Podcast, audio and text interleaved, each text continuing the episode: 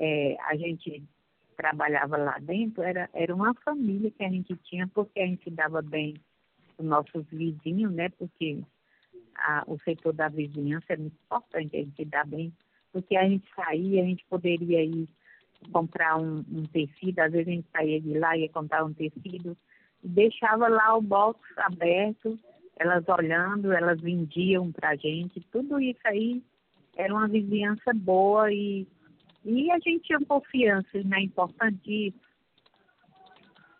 Uhum. A gente trabalhar no canto e ter, né? Ter, ter assim, esse, Esse apoio, né? de amizade, apoio, confiança. Uhum. E era muito bom.